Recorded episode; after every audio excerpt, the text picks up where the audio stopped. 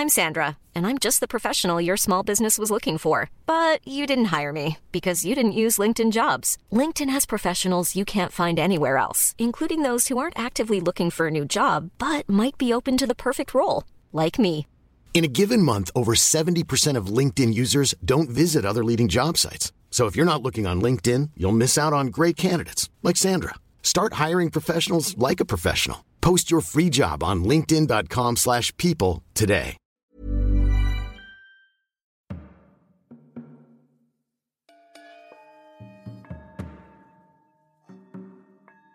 Paranormale Verbrechen. Der Podcast über paranormale Ereignisse, gruselige Geschichten und urbane Legenden. Wahrheit oder Fiktion? Traum oder Realität? Märchen oder Albtraum? Wer weiß das schon so genau? Ich bin Alex und ich möchte dir etwas erzählen.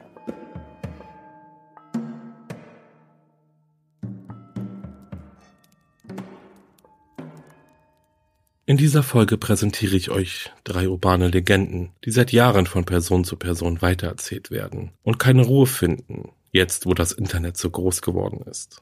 Seid gespannt und grübelt mit, wie wahr diese Legenden eigentlich sind. Bevor es losgeht, die Geschichten stammen nicht von mir. Den Weg zur originalen Geschichte findet ihr in meinen Shownotes.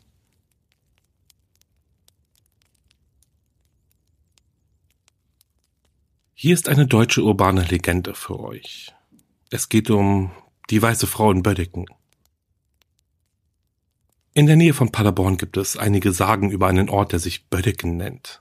Dieser Ort hat schon etwas Gruseliges an sich, da er mitten im Wald liegt und im Umkreis von etwa vier bis fünf Kilometern kein anderes Dorf ist. Dieser Ort besteht lediglich aus zwei Häusern und einem alten Kloster, wo heute ein Internat beherbergt ist. Nahe dieses Ortes liegt das sogenannte Tal des Friedens. Dort ist ein großes Kriegsdenkmal. Die vielen weißen Kreuze sehen vor dem dunklen Wald schon gespenstisch aus und ganz in der Nähe steht dort eine Kapelle mit einer großen alten Eiche davor. Neben der Kapelle sind die Gräber eines ehemaligen Fürstengeschlechts, den Mellencrots.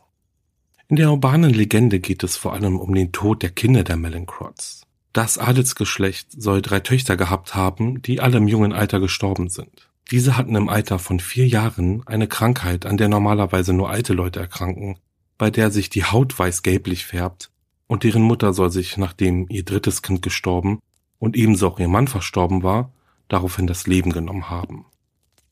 Aber sie soll bis heute noch in manchen Nächten vor der Kapelle erscheinen. Als weiße Frau. Und sie warnt die Menschen und sie will ihnen Furcht einjagen. Die weiße Frau soll zum Beispiel an der Straße vor der Kapelle erscheinen und dort die Menschen vor der gefährlichen Kurve warnen.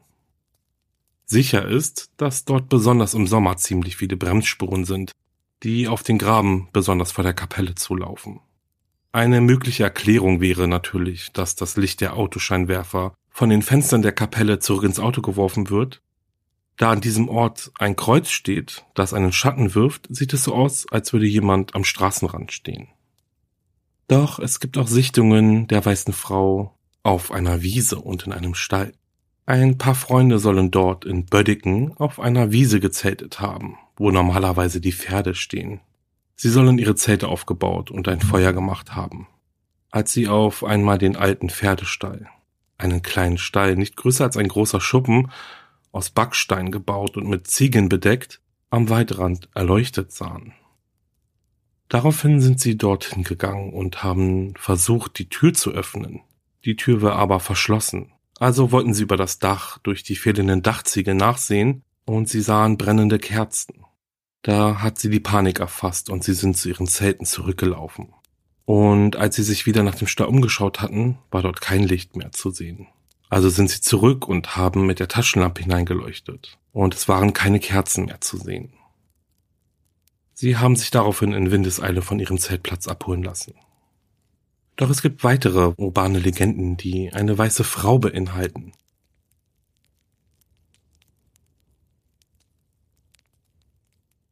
In einer dunklen, stürmischen Nacht ging eine junge Frau alleine von einer Party heim.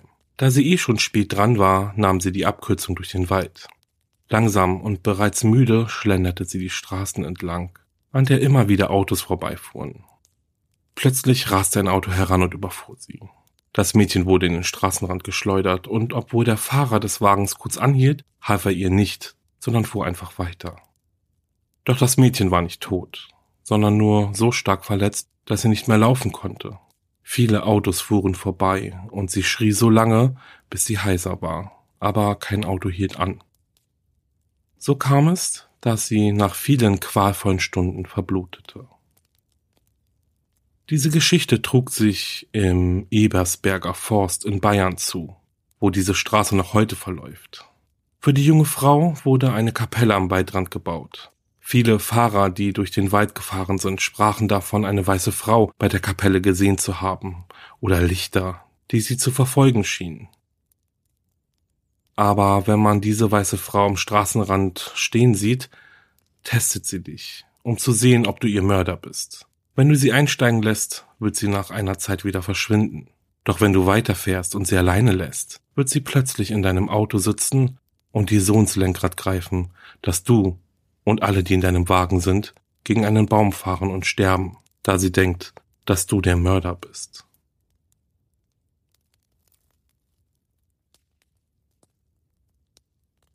Und dann habe ich noch eine weitere urbane Legende, die in den USA ihren Anfang findet.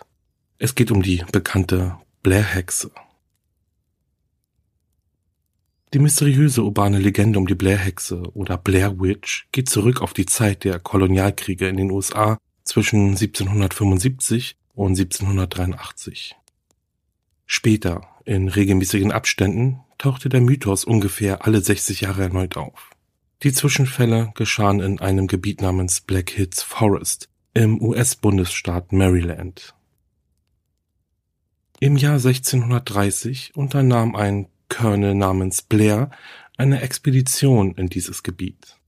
Er ersuchte einen native-amerikanischen Stammeshäuptling, ihn bei einer Unternehmung zu unterstützen.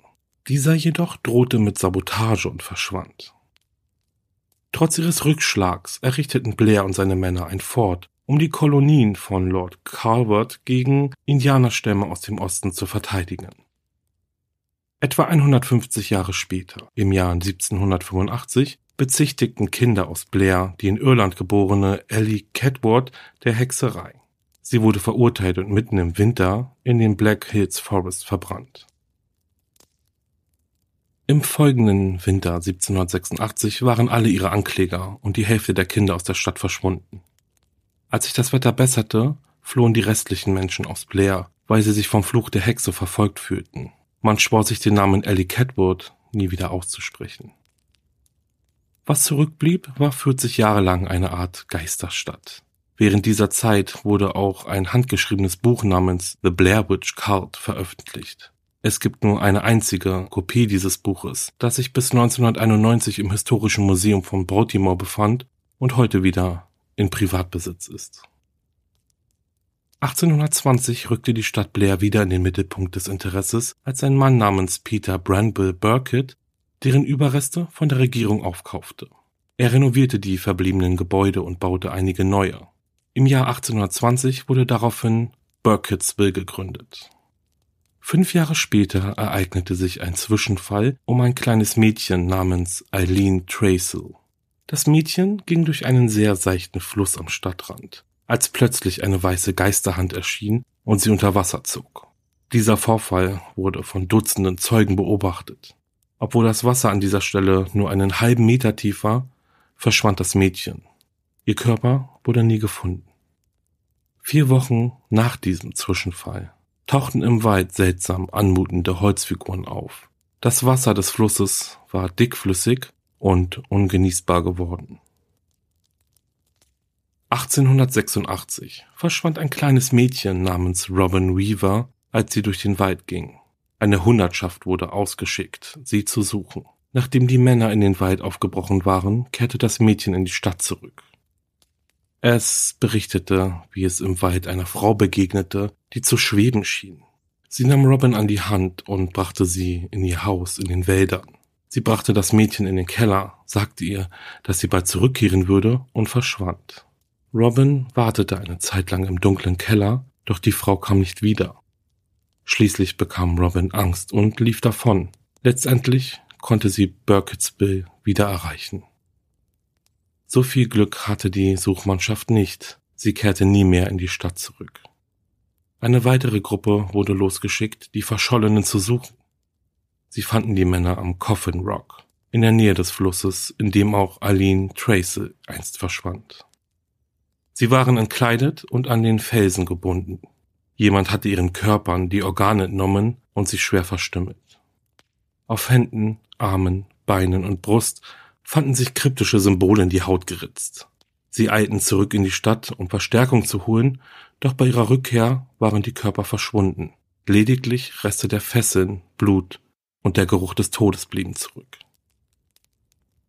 Im Jahr 1940 begannen erneut Kinder aus der Gegend, um Burkittsville zu verschwinden. Die Polizei war ratlos. Es gab keine brauchbaren Zeugen oder Hinweise. Zu jener Zeit gab es einen Einsiedler namens Rustin Parr. Er wurde mehrfach von seinem Vater missbraucht und entschied sich für ein Leben als Eremit. Eines Tages kam Rustin in die Stadt und sagte jedem, dem er begegnete, ich bin fertig. Als man ihn fragte, was er damit meinte, wiederholte er nur ständig diesen Satz. Schließlich schaltete sich auch der Sheriff ein und Rustin führte die Behörden zu seiner alten Hütte in den Black Hills Woods. Im Keller fanden die Behörden zahlreiche Hinweise für Folter und Tötungsdelikte. In geringer Entfernung zu Pars Hütte fand man sieben kleine Gräber, die mit Steinplatten markiert waren. Die Gräber wurden geöffnet und die Körper der Kinder gefunden. Sie waren in gleicher Weise entartet und verstümmelt wie einst die Opfer am Coffin Rock. Symbole wurden tief in ihre Gesichter, Körper, Hände und Füße geritzt, die Organe wurden herausgerissen.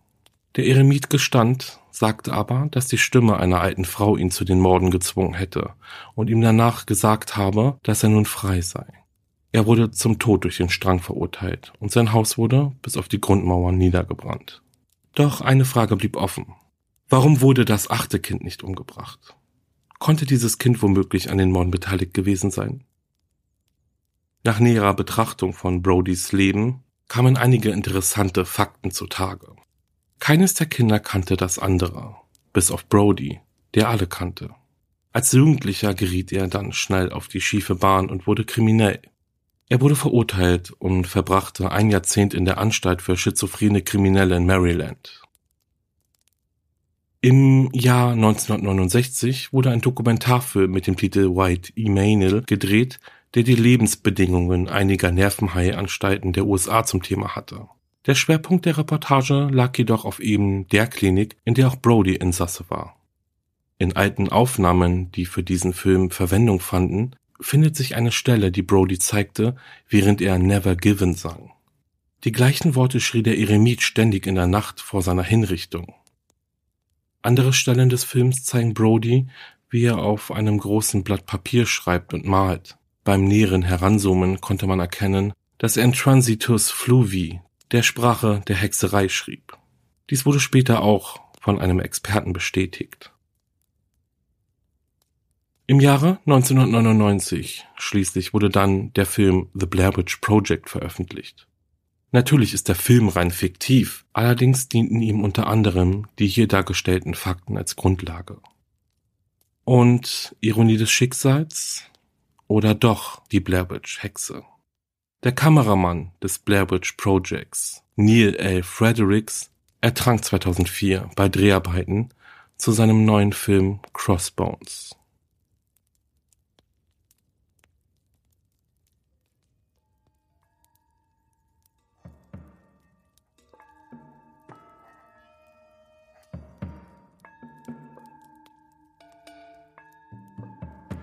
Das war Paranormale Verbrechen. Wenn dir der Podcast gefällt, schreibe mir eine Bewertung, abonniere den Podcast und besuche meine Instagram-Seite wahre-verbrechen-podcast. Du magst True Crime Fälle? Dann hör gerne in meinen Podcast Wahre Verbrechen rein. Hast du eine paranormale Begegnung gehabt oder hast eine gruselige Geschichte zu erzählen, dann schicke mir eine E-Mail. Wir hören uns schon ganz bald wieder. Bis dahin, bleib sicher. Ciao.